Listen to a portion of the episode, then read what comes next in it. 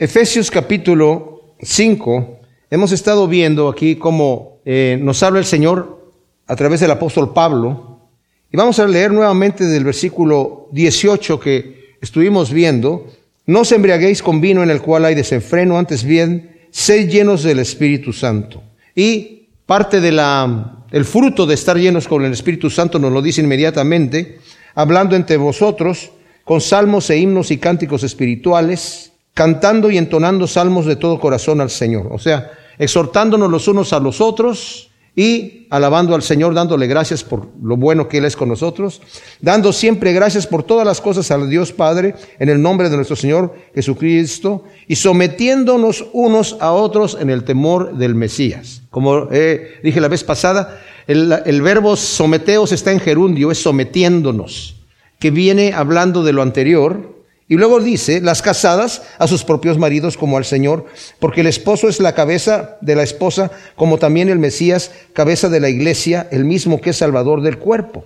Por tanto, como la iglesia está sometida al Mesías, así también las casadas a sus maridos en todo. Los esposos, amad a las esposas así como el Mesías amó a la iglesia y se entregó a sí mismo por ella, para santificarla, habiéndola purificado en el lavamiento del agua con la palabra a fin de presentar a la iglesia a sí mismo gloriosa, sin que tenga mancha ni arruga, ni cosa semejante, sino que sea santa y sin mancha. Así los esposos deben amar a sus esposas como a sus mismos cuerpos. El que ama a su esposa, a sí mismo se ama. Porque ninguno aborreció jamás su propio cuerpo, al contrario, lo sustenta y lo cuida, como también el Mesías a la iglesia, porque somos miembros de su cuerpo. Por esto dejará el hombre a su padre y a su madre y se unirá a su mujer y los dos vendrán a ser una sola carne. Grande es este misterio, pero yo digo esto respecto al Mesías y la iglesia. Por lo demás vosotros, también cada uno en particular ame a su propia esposa y de la misma manera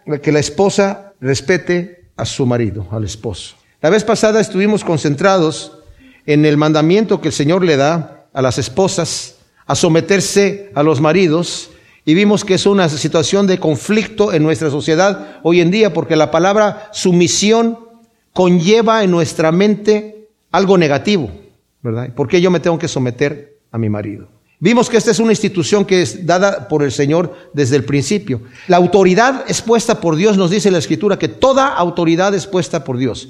La autoridad del marido, la autoridad de los padres sobre los hijos, la autoridad de los jefes sobre sus empleados, la autoridad del gobierno sobre la gente que están siendo gobernados. Incluso nos habla en Hebreos donde dice, someteos a vuestros pastores porque ellos son los que van a dar cuenta de ustedes. O sea, hay una autoridad dentro de la iglesia, pero esa autoridad no es para que sea impositiva, porque nos menciona aquí la escritura, y, saben que cuando digo la escritura, esto va a sonar un poquito raro, tenemos que estudiar la teología de la enseñanza del matrimonio, la teología de la enseñanza de la sumisión, de la autoridad. ¿Por qué hay una teología? Porque dice el versículo 32, grande es este misterio, pero yo estoy hablando respecto al Mesías y la iglesia. Cuando estudiamos este pasaje en relación a los matrimonios, debemos notar que apunta al gran matrimonio de Cristo y la iglesia. Y cada matrimonio en Cristo, con sus defectos y problemas, y todos los demás cristianos, solteros o casados, manifiestan la multiforme sabiduría de Dios a los principados y potestades de los cielos, como nos dice aquí en el capítulo 3 en el versículo 3 dice, conforme a una revelación me fue dado a conocer el misterio como antes escribí brevemente. Y luego dice el versículo 9 del capítulo 3, y de sacar a la luz cuál es la dispensación del misterio escondido desde los siglos en Dios que creó todas las cosas para que la multiforme sabiduría de Dios sea ahora dada a conocer por medio de la iglesia a los principados y potestades en los cielos. En otras palabras, mis amados, el matrimonio como lo estamos viendo, no tanto es para que el marido cuide mucho de su esposa, y lo tiene que hacer, pero esto ya está como, como dado por parte de Pablo. Y que ame a su esposa y que la mujer también se someta a la autoridad de su marido. Pero les digo una cosa, cuando hay un matrimonio balanceado en el Cristo Jesús, es un testimonio para el mundo y es un testimonio para las potestades superiores. ¿Quiénes son las potestades superiores? Bueno, pueden ser los ángeles, pueden ser los demonios. Pero los demonios cuando están viendo una, un matrimonio que está cumpliendo la ley de Dios, dicen, no nos está funcionando el plan de ataque, no nos está funcionando. Pero también cuando el mundo ve un matrimonio en donde la mujer sumisa, con amor, se somete a su marido y el marido trata con mucho cariño, con, con un amor de delicadeza y un amor sacrificial a su mujer, es un testimonio para el mundo. Y eso es lo que está diciendo aquí Pablo. Por el contrario, cuando el matrimonio está fuera de balance, es un testimonio en contra de lo que Dios quiere nuestra propia vida. O sea, esto no solamente son para matrimonios, y en este caso que vamos a hablar de los esposos, nadie más diga, oye, pues yo, yo me libro porque soy soltero o yo me libro porque soy mujer. No, esto tiene en referencia a lo que nosotros somos como cristianos, mis amados, sometiéndonos unos a otros en el temor de Dios. O sea, si la mujer se somete a su marido, pero el marido también se somete a su mujer, porque el sometimiento es mutuo en amor. La gente, no, los discípulos no entendían cómo el maestro el que a ellos ya reconocían como Cristo Jesús, como el Salvador, como el Mesías, se pone a lavarles los pies, de tal manera que Pedro le dice, ¿qué estás haciendo, Señor? Lavándome los pies, que era la labor más vil de cualquier esclavo. Dice, lo que yo hago tú no lo entiendes, pero lo vas a entender después, así que déjame lavarte los pies. Tú no me vas a lavar los pies, le dijo Pedro. O sea, eso no se vale. Tú eres mi Señor, yo te los debo estar lavando a ti. Dice, si no te lavo los pies, no tienes parte conmigo en el reino de Dios. Ah, entonces lávame todo el cuerpo, le dijo Pedro. Él dijo, no necesitas la que te lave todo el cuerpo porque ya estás limpio, los pies. Dice, ¿ustedes entienden lo que les he hecho? ¿Entienden lo que acabo de hacer? Ustedes me llaman Señor y Maestro y yo lo soy. Y si yo que soy Señor y Maestro, les he hecho eso a ustedes, ustedes tienen que hacer lo mismo. ¿A qué voy con esto? Varones, ustedes tienen la autoridad de su casa, pero no es una autoridad para imponerse. Es una autoridad que demanda responsabilidad delante de Dios. Dios les va a pedir cuentas. Dios les va a pedir, nos va a pedir cuentas. Cuando dice incluso, sométanse a sus pastores porque ellos son los que van a dar cuenta de ustedes. Yo soy responsable de lo que estoy hablando aquí porque estoy aquí de parte de Dios exponiendo la palabra y si lo que yo digo no fue algo que Dios ha puesto, que Dios está diciendo, estoy fallando hasta el punto que el Señor me va a cobrar. Es como a los profetas en el Antiguo Testamento, que dice, ustedes dicen palabra que yo dije cuando yo no he dicho nada. Están diciendo cosas que yo he dicho que yo no he dicho nada. Entonces, existe esa responsabilidad. Ahora, voy a volver a leer dos cosas que leí ya anteriormente e incluso en la introducción también lo leí, porque necesitamos ver bajo qué cuadro en el mundo estamos nosotros en este momento operando. Esto es lo que existe hoy en día. Y en 1964, el nuevo Concilio de Educación e Información Sexual de los Estados Unidos determinó dar educación sexual en las escuelas, antes no se daba, para apoyar la idea de fusionar o revertir los roles de los sexos, imagínense ustedes, y de liberar a los niños de sus padres y abolir la familia tradicional. Eso lo determinó el nuevo Concilio de Educación e Información Sexual de los Estados Unidos, pero, como dije anteriormente, eso ya pasó a todo el mundo entero está tomado por todas las sociedades del mundo, excepto los pueblos, digamos, como sociedades como los musulmanes que tienen ya su, su, su, ley dentro de su religión, ¿verdad?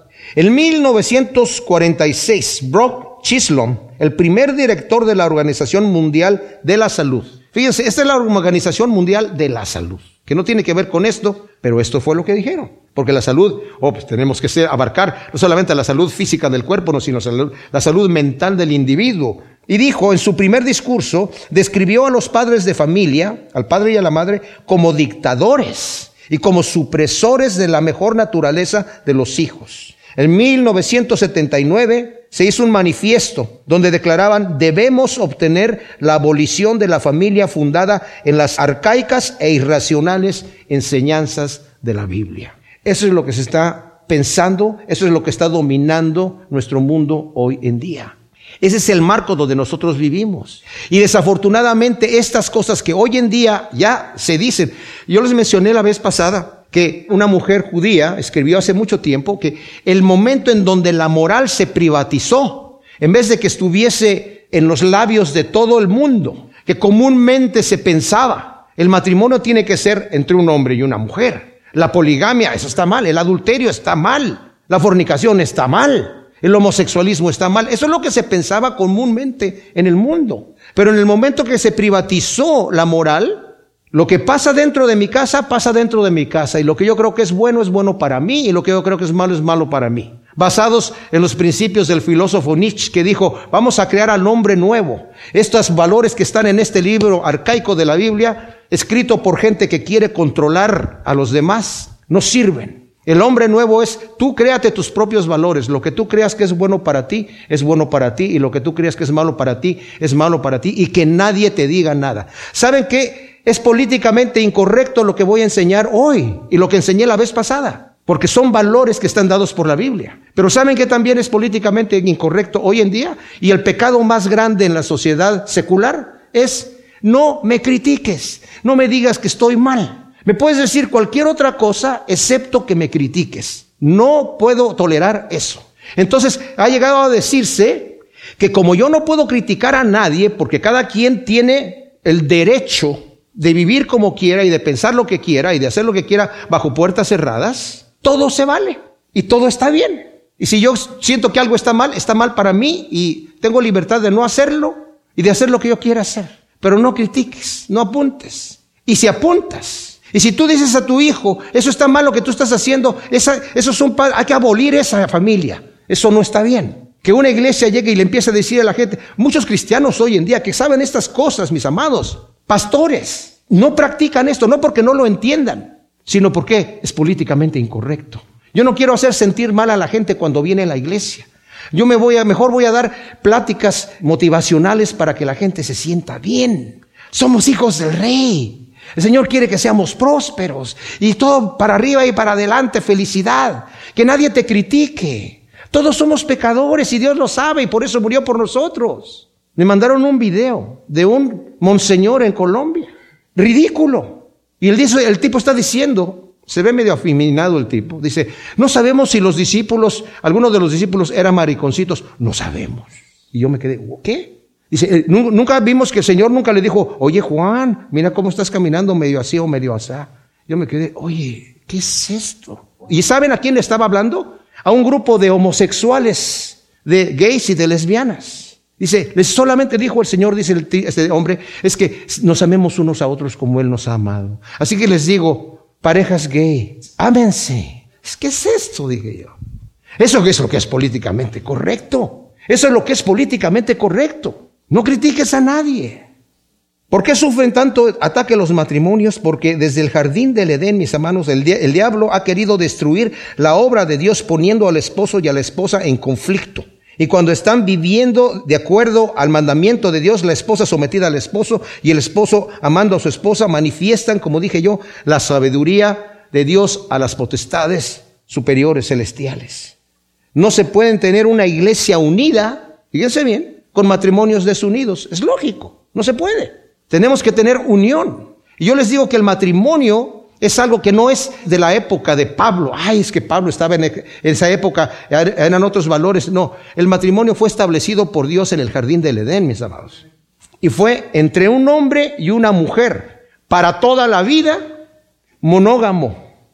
Uy, eso es políticamente incorrecto, no me digas eso, que no lo quiero oír. Todo esto, como dije, no es tanto acerca de los matrimonios, es acerca de glorificar a Dios con nuestras vidas, mis amados. Como le dije la vez pasada, el Señor estableció eh, la relación matrimonial no porque fuese un accidente o porque no había otra. Los hombres se pudieron haber dado en árboles, pero lo, decidió así para mostrarnos la relación que nosotros tenemos con Cristo y, la iglesia, Cristo con nosotros, para enseñarnos eso. La relación de padres e hijos es porque Él es nuestro Padre y nosotros nos ha llamado para ser hijos suyos. La relación de jefe, de Señor, y de siervo. Nosotros somos siervos. La relación de amigos, yo los he llamado amigos. O sea, las relaciones humanas, el Señor las ha establecido de esa manera para mostrarnos a nosotros. Dios no tomó el ejemplo del Padre, del ser humano. Nosotros tomamos el ejemplo de ser padres, del, ejemplo de Dios. Dios no tomó el ejemplo del matrimonio, de los matrimonios establecidos aquí. Él instituyó esto y, y para manifestarnos a nosotros, ilustrarnos la relación que Él tiene con nosotros. Por eso dice Pablo, grande es este misterio, pero yo estoy hablando de Cristo y de la iglesia. Un matrimonio unido da testimonio de lo que es Cristo con su iglesia. La autoridad del esposo, versículo 25. Los esposos, amad a las esposas así como el Mesías amó a la iglesia y se entregó a sí mismo por ella.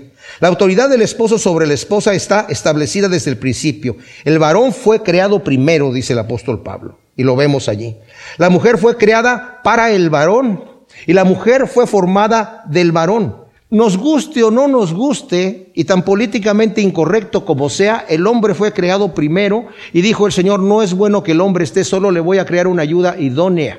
Y primero buscó a Adán entre los animales y no encontró ninguna ayuda idónea. Entonces después lo hizo dormir y sacó de su cuerpo una costilla, la formó en una mujer y dijo Adán, este es hueso de mi hueso y carne de mi carne. Y luego el Señor dice, por eso dejará el hombre a su padre y a su madre y se unirá a su mujer y serán una sola carne. El versículo 31 que nos menciona aquí también el apóstol Pablo.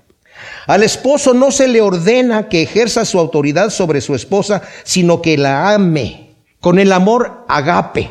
Esposo, ¿amas a tu esposa? Bueno, nadie va a decir, no, van a decir, claro que sí, la amo. Pero ¿la amas con ese amor agape? ¿La amas como dice Corintios 13, primera de Corintios 13? Ese amor que da, el amor que dice, el amor es sufrido, el amor es bondadoso, el amor no tiene envidia. ¿Así llamas a tu esposa? El amor no es jactancioso, no se envanece, no actúa indebidamente, no busca lo suyo, no se irrita, no, guarda, no toma en cuenta el mal, no se alegra en la injusticia, sino en la, en la verdad. Todo lo sufre. ¿Así amas a tu esposa? ¿Todo lo cree? Todo lo cree. Uy, esa duele, ¿verdad? Todo lo espera y todo lo soporta el amor nunca deja de ser. Yo les he dicho que si ponemos la palabra, quitamos la palabra amor aquí, ¿verdad? Y ponemos la palabra Cristo, fluye perfectamente bien, porque cuando lo vemos como amor, lo vemos algo así etéreo, algo en el, en el aire. Y, y, leemos, Cristo es sufrido, Cristo es bondadoso, Cristo no tiene envidia, Cristo no es jactancioso y no se envanece, no actúa indebidamente, no busca lo suyo, no se irrita, no toma en cuenta el mal. Cristo no se alegra en la justicia, sino que se regocija en la verdad. Él todo lo sufre, todo lo cree, todo lo espera y todo lo soporta. Cristo nunca deja de ser como anillo al dedo. Pon tu nombre ahí, varón. No se puede leer, ¿verdad? Pero se debe de poder leer. ¿Amas a tu esposa? Como Cristo amó la iglesia. Está muy alta el estándar, pero eso es lo que nos está pidiendo aquí. Por eso estoy hablando yo de la autoridad. Es que, ay, qué, qué bonito es cuando que la mujer se someta a su marido, el codazo inmediatamente ahí, ¿verdad? ¿Escuchaste lo que dijo? Es más, está aquí en la Biblia, mira. Pero sigue leyendo, sigue leyendo. Como dije la vez pasada, hay 40 palabras dedicadas a la mujer en cuanto a lo que tiene que hacer y hay 115 palabras en griego dedicadas al varón, a lo que tiene que hacer. Pablo no utiliza otras palabras que pudieron haber sido el amor estorgue, que es el amor familiar, el amor fileo, que es el amor filial, el amor eros, que es el amor sexual porque asume que están allí. No es porque sean malos. Y les, voy a decir una cosa, no son malos, pero ese amor, esos cuatro tipos de amor solamente existen en la relación matrimonial. Pero déjenme decir que el amor ágape da, solamente se da. El amor fileo da y toma. El amor erótico solamente toma. Es egoísta. Pero no por eso es malo. Debe de estar allí pero solamente con una persona, con tu esposa o con tu esposo. Hasta ahí nada más. Y yo les digo una cosa, esto es bien importante, porque nosotros estamos hechos, estamos creados para ser celosos por nuestra esposa, para que la mujer sea celosa por el esposo. Yo sé que hay muchas perversiones hoy en día, pero estamos hechos para que mi esposa sea mía, tiene, un, tiene, un, tiene una etiqueta de reservada, está reservada para mí. El marido tiene una etiqueta de reservado solamente para la esposa, exclusivamente. Y ese es un amor posesivo, pero está dado por Dios en el matrimonio. No es que sea malo, lo vamos a ver un poquito más adelante. Muchas parejas cometen el error de casarse sin antes comprobar que son amigos y que disfrutan de la compañía del uno con el otro. Se, inmediatamente tenemos una atracción. Hoy, hoy en día lo único que vale es que tenemos una atracción física, tenemos un deseo sexual, nos juntamos, nos casamos. Cuando no hay una compatibilidad. Les gusta la misma música, les gusta comer lo mismo, les gusta hablar de las mismas situaciones. ¿Son amigos o no son amigos? Casarse solamente por casarse es un error y, y vemos las tragedias de los matrimonios cuando se hace así. O que se casaron siendo amigos y no han cultivado esa amistad. No se vale. Yo puedo tener amigos, yo debería de tener amigos que son permanentes, pero puedo tener amigos que de repente hay un conflicto de un problema y sabes qué, nos vemos, vete tú por tu camino y yo me voy por el mío. Está bien, nos respetamos. Eso no se puede hacer en el matrimonio. Esa relación hay que trabajarla. hay que trabajarla.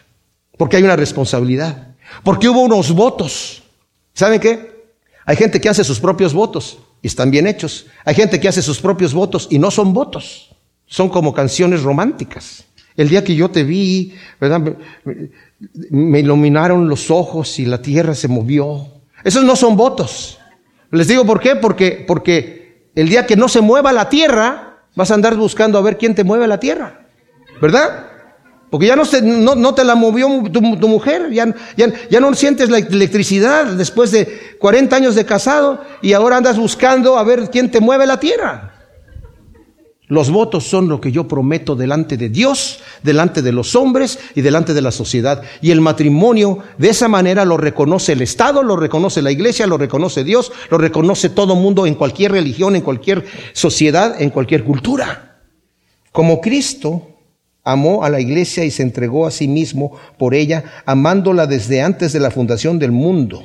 Según leímos aquí en 1.4, el Señor nos amó desde antes de la fundación del mundo, negándose a sí mismo y tomando forma de esclavo para redimirla en la cruz, según nos dice Filipenses 2 del 5 al 8. Fíjense, es un amor de entrega. Cristo amó a la iglesia y se entregó a sí mismo. No nos amó porque encontró algo bonito, porque estaba ganando algo con nosotros. Le costó, le costó amarnos a nosotros. Marido, ¿tú amas a tu esposa sí? ¿O solamente es lo que yo quiero, lo que yo voy a sacar para mí? Porque es muy fácil decirle a la mujer que se someta, pero la, mujer se va a someter, les voy a decir claramente. La mujer se va a someter a ti, marido, si tú amas a tu esposa casi cercano a como Cristo amó la iglesia. No tienes que estar así tanto, pero deberías. Pero si le muestras que eres, que, que ella es primero, que ella es primero, y la tomas como un vaso frágil, delicada, la respetas delante de la sociedad, que ellos vean, mira qué manera de tratar a esta, cómo trata este hombre a su esposa. La mujer no va a tener ningún problema en someterse al marido porque sabe que el marido la pone a ella primero y que cualquier cosa que él diga va a ser para beneficio de ella. No la va a traicionar, no le va a chupar la sangre, no le va a quitar la vida. Al contrario, va a ver por su propio bien, va a ser su apoyo, va a ser su aporte, va a ser lo que Cristo es para nosotros, mis amados. Lo que Cristo es para nosotros. Por eso dije, amas a tu esposa el esposo no le corresponde decirle a su esposa de qué manera ella debe someterse a él, ya que el sometimiento de la esposa a su marido debe ser voluntario y en amor, que es usualmente le corresponde al amor de él para ella. ¿Amas a tu esposa? Sí. Amas a tu esposa como Cristo amó la iglesia. Cristo no amó la iglesia porque la iglesia estaba sometida a él. La iglesia no estaba sometida a él. Éramos enemigos de Dios. Y Cristo amó a la iglesia no porque tenía algo agradable, porque la amó. Amas a tu esposa como Cristo amó la iglesia. Nos amó desde antes de la fundación del mundo, como dicen Romanos 5.10 y primera de Juan 4.19. Cuando éramos enemigos de Dios, dice Romanos, nos amó. Y dice, nosotros le amamos, dice Juan, porque Él nos amó primero. El mandamiento para la esposa de someterse a su marido como al Señor en todo es grande, pero es aún más grande el mandamiento para el esposo de amar a su esposa como Cristo amó a la iglesia. Luego, en el versículo 26 de Efesios 5, Pablo continúa diciendo que el esposo debe de amar a su esposa como Cristo amó a la iglesia. ¿Para qué? ¿Cuál era el propósito? ¿Cuál era el objetivo? Dice aquí el versículo 6, para santificarla, habiéndola purificado en el lavamiento del agua con la palabra. O sea, varones, hombres, escúchenme bien, Nuestras esposas el Señor nos las ha dado con un objetivo. Nosotros necesitamos buscar por el bien de ellas. No solamente físico, moral, espiritual, económico, sino también por su condición espiritual delante de Dios. Nos debe de interesar qué es lo que nosotros estamos haciendo en ellas. Pablo le dice en, en 1 Corintios 7, ¿cómo sabes tú, mujer, si tú vas a ser salvo a tu marido? ¿Cómo sabes tú, marido, si tú vas a ser salva a tu mujer? ¿A qué se refiere a eso? A que cuando la mujer le interesa la condición espiritual del marido, va a estar allí empujando, apoyando. Yo les doy testimonio que en mi caso, mi mujer me santifica. La verdad, yo no sé dónde estaría yo si no fuera porque mi mujer está ahí, oye, no, que te, va. Y A nadie le gusta de los varones que sus mujeres les digan que estás mal, ¿verdad? O díganme sí. Ah, no, me encanta cuando mi mujer me dice, ¿sabes qué? Mira. Y sobre todo porque me lo dice con tanto cariño. Eso no pasa así. y yo les digo, en mi casa es como, oye, pues, Señor, ¿por qué, no, ¿por qué no me lo dices dulcemente? ¿Por qué me dices, ¿sabes qué? Y digo, oye, espérame tantito, este, déjame ah, caminar por ahí, respirar aire puro. El golpe viene de cualquier manera, pero, pero, pero, ¿cuál es nuestra, nuestra actitud, verdad? ¿Cómo vamos a reaccionar? El Señor no nos habla a nosotros todo el tiempo así suavecito, ¿o sí? Yo me acuerdo que un amigo me decía que cuando era niño leyó en la Biblia que Cristo entró con un látigo a sacar a los compradores del templo y le preguntó a un cura, oiga, ¿qué no Cristo es, es, un Dios de amor y cómo con un látigo así y volcando las mesas y e, e, ese, es Cristo? No, no, no, no, ese es un, un, latiguito de algodón y, estaba así como, vete de aquí, ay sí. Y saben que esa idea la tenemos de, las pinturas del Renacimiento, en donde presentaban a Cristo, a los apóstoles, a los profetas, muy femeninos, ¿verdad? Pero Dios no es así con nosotros. Dios no me dice, Alejandro, ¿sabes qué? Volviste a pecar, hombre. No, no, no, me llega la bofetada. ¡Pau! ¡Ay, Señor! Para santificarla. Fíjense que en la cultura judía, antiguamente, el varón le entregaba un anillo a la mujer cuando estaban haciendo compromiso y cuando se lo ponía le dijo, tú estás santificada a mí, estás separada para mí, eres mía de aquí en adelante. Pero no tanto para, o, sea, no es que los maridos van a amar a sus esposas para, este eres mía, bueno, sí, en cierta manera sí, porque tiene que estar eso allí.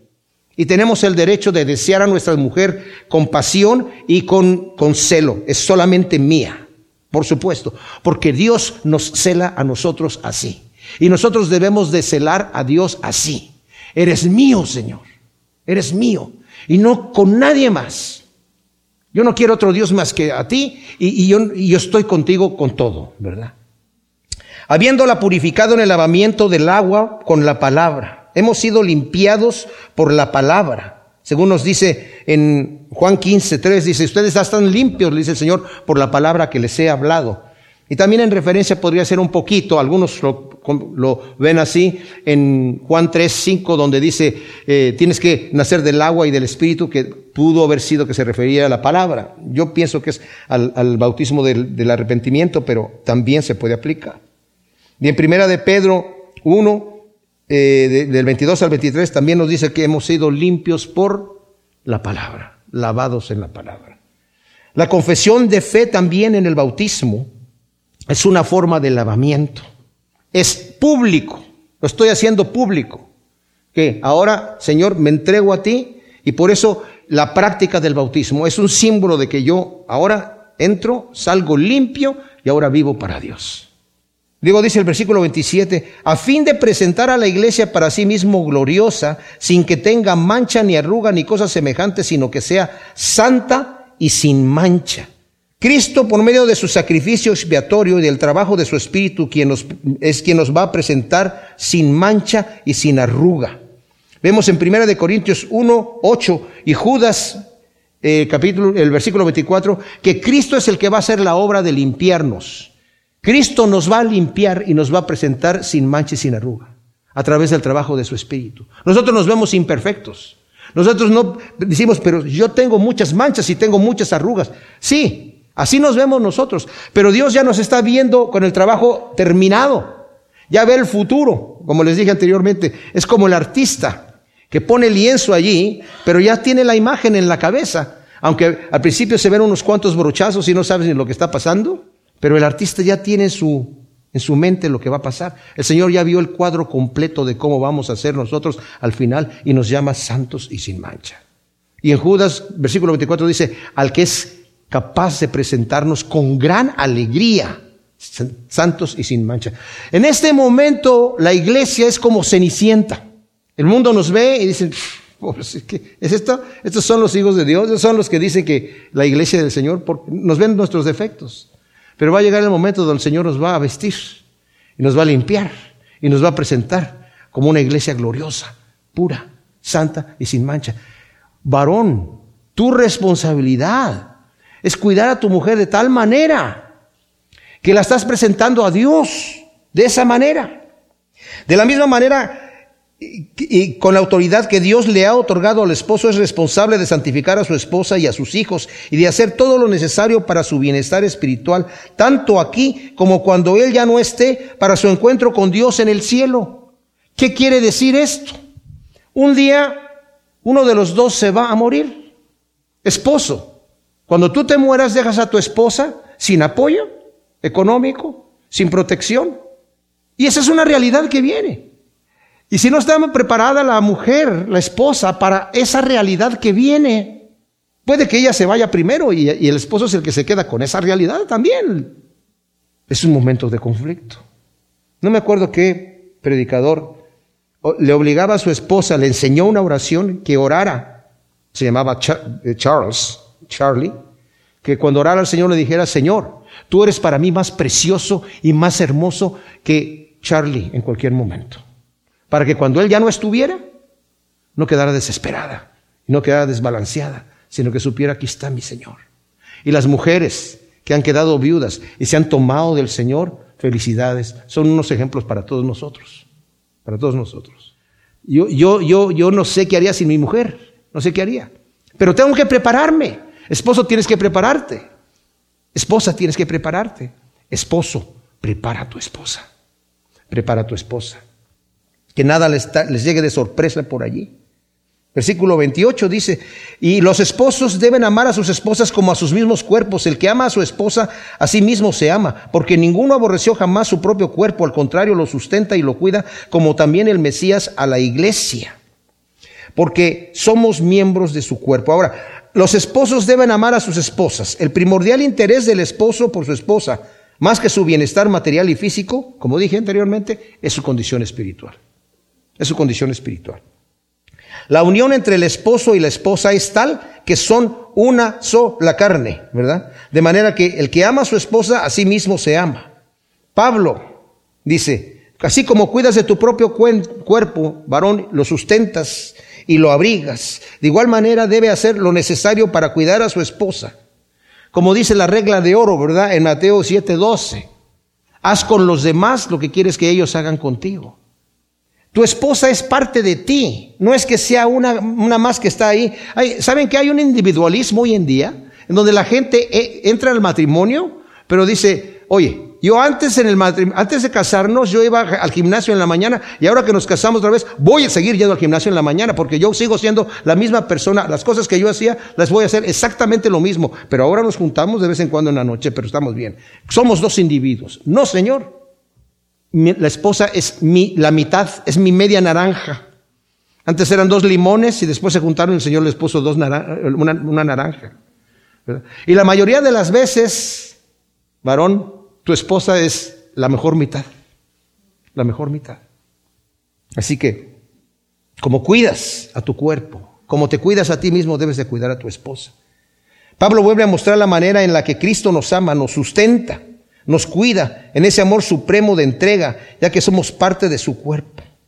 Ahora, fíjense cómo dice aquí, mis amados, porque somos, eh, eh, por esto dejará, bueno, ahora lo vamos a leer aquí, por esto dejará al hombre a su padre y a su madre y se unirá a su mujer y los dos vendrán a ser una sola carne. Pablo vuelve a citar lo establecido en el principio de Génesis 2.24.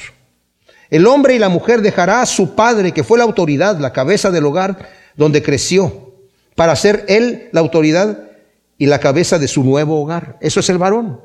Deja a su padre y a su madre y ahora va a entrar en otra nueva relación. Eso es muy importante. Dejará a su madre, que fue la primer mujer de, la vida de su hijo, para ceder ese lugar a, su, la, a la nuera, o sea, a la esposa en este momento, que ahora es la única que cuenta en el nuevo hogar. Esto es tremendo, porque aquí va a dolerles a mucha gente. ¿Por qué? Porque cuando no se sabe que ese principio, por eso hablé de la teología, es un principio teológico. Los padres están, en cierta manera, representando a Dios cuando en el hogar. Están con la autoridad sobre sus hijos como sacerdotes en lugar de Dios. ¿Qué es lo que el sacerdote hace? Está como intermediario. Pero ese, ese amor que hay entre la hija y el padre, generalmente, el padre va a tener que darse cuenta que el día que la hija se vaya con otro, esa, esa relación, no, no, no, no, no se interrumpe el respeto y la relación, pero esa autoridad, esa, esa, y, ahora hay otro hombre que tiene cuidado de ella. Hombre, los hombres generalmente están muy apegados a la mamá también. El día que se va con otra mujer, se rompió el delantal que lo unía. Ahora está con otra mujer. Y dice, ¿me vas a dejar? ¿Por qué me vas a dejar si soy tu madre? Porque hay otra mujer. Ah, ¿y la vas a amar más que a mí? Sí. Esa es la teología de la escritura. Y les digo una cosa, cuando los suegros no entienden eso, es un infierno. Es un infierno. Que no quieren soltar a los hijos como ahora están en otro hogar. El respeto siempre va a estar ahí. Pero hay, otra autoridad, hay otra dimensión. Ha cambiado todo. Todo ha cambiado. Y eso está establecido por Dios, mis amados. Nuestros hijos no van a ser nuestros bebés todo el tiempo. Ah, es que era muy bonito cuando éramos chiquitos. Sí, también era muy bonito cuando yo tenía 20 años. Pero eso es lo que es. Se unirá a su mujer. El matrimonio es una institución establecida por Dios y no por el hombre. Es una unión indisoluble de por vida entre un hombre y una mujer. Así es como es. Cuando le vinieron a preguntar al Señor acerca del repudio, dice, eh, ¿por qué nos dio Moisés el permiso de repudiar a nuestras mujeres? Dice, por la dureza de vuestro corazón, pero al principio no fue así. No, no has oído lo que está escrito. Dejará el hombre a su padre y a su madre y se unirá a su mujer y los dos serán una sola carne. Serán una sola carne. En una unidad que va más allá de la relación sexual, que es superior a la eh, unidad familiar de padres, hijos, hermanos, etcétera. Así como uno eh, no desecha su familia, ¿verdad? Pero es otra unión. El matrimonio es instituido por Dios. Es la unión entre un hombre y una mujer de diferentes familias, como dije, para toda la vida y no para, no para probar a ver si somos compatibles o no. Déjame manejar el carro a ver si funciona por un tiempo. No, ya no me gustó. Aquí está, de regreso. Eso no es el matrimonio. El matrimonio es para toda la vida, instituido por Dios. Ahora, hay un detalle aquí. Dice aquí, y serán una sola carne. Hay gente que son tan espirituales que dicen, bueno, yo sí, con mi esposa nos juntamos y oramos y leemos la Biblia. Ah, está bien, sí. Y la tocas y la, buscas, pero ¿cómo, ¿cómo? ¿Así sexualmente? Sí. Bueno, pues entonces tienes un muy grave problema. Porque deberías hacerlo. Deberías hacerlo. Dios lo instituyó de esa manera. Deberías buscar a tu mujer sexualmente. Para eso está puesto allí. Y solamente con, con, mucha fuerza y solamente para ella. Solamente con ella. Solamente para ella. No te pongas tan espiritual que digas, ay, es que yo mis ojos no pueden ver cosas así. Es tu mujer. Porque te digo una cosa, varón, vas a crearte un muy grave problema si no, dice la escritura, Pablo dice, que no se nieguen el uno al otro. Tiene que haber eso, dice, para que no los tiente Satanás, porque si no al, rato Satanás, si no, tú no satisfaces a tu mujer, tu mujer va a andar buscando en otro lado. ¿Verdad? Mujer, si tú no satisfaces a tu, a tu marido, lo mismo va a pasar. Eh, no crean que, o sea, mis amados, Dios creó el sexo con esa pasión y con ese deseo. Pero dentro del matrimonio, por eso dicen hebreos, honroso es el matrimonio, honroso, y el hecho sin mancilla. Pero en el matrimonio, solamente allí. Luego dice el versículo, grande es este misterio, versículo 32. Pero yo, yo digo esto respecto al Mesías y a la iglesia. Por lo demás, vosotros también, cada uno en particular, ame a su propia esposa y de la misma manera que a sí mismo, y que la esposa respete al esposo. Este es un misterio que quiere decir verdad revelada. No como lo traduce la vulgata, es un sacramento. Se está refiriendo a un misterio y no a una situación que sea necesaria para la salvación. O no, es un misterio, solamente está diciendo, porque dice Pablo, este es un misterio muy grande. ¿Cuál? ¿Cuál misterio? ¿El matrimonio en sí? Bueno, sí, es un poco de misterio, pero no, es más bien la relación que tenemos nosotros con Cristo y la iglesia. Yo les he platicado esto y lo voy a decir con toda reverencia. Que yo pienso que el Señor nos dio ese deseo sexual, no porque nosotros vamos a desear sexualmente a Dios, eso no puede pasar porque no es carne, pero con esa pasión. No sé si me explico, con esa pasión. Decir, ¿por qué creen ustedes que Dios puso el sexo de la manera que es? ¿Y por qué la mayoría de los pecados que había en el Antiguo Testamento, que eran con la idolatría, tenían que ver con todo con relación sexual? ¿Por qué el pacto con Abraham tuvo que ser la circuncisión? ¿Por qué está todo como enfocado allí? Porque ese es un es, una, eh, deseo muy fuerte en el ser humano. Y es imagen de lo que nosotros, cómo debemos desear a nuestro Dios de poseerlo y que Él nos posea, espiritualmente hablando, pero con esa fuerza, con esa pasión.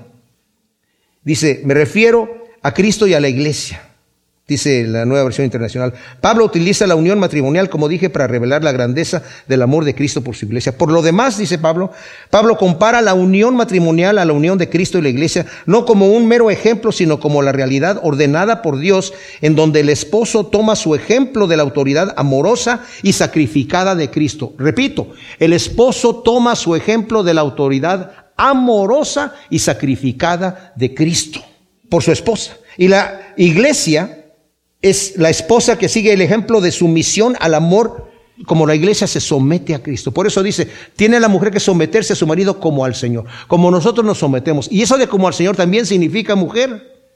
Y dices tú, pero me tengo que someter a este. Sí, no quiero. Sí, pues tienes que someterte. No quiero, tienes que someterte. Y marido, pero es que amar a esta mujer que es así como una gotera de agua, la tienes que amar.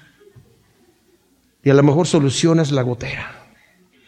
Es que el, Señor no nos está llamando a, cumplir estas leyes si somos perfectos. No le está diciendo a la mujer, sométete a tu marido si es que acaso tu marido te ama como Cristo amó la iglesia.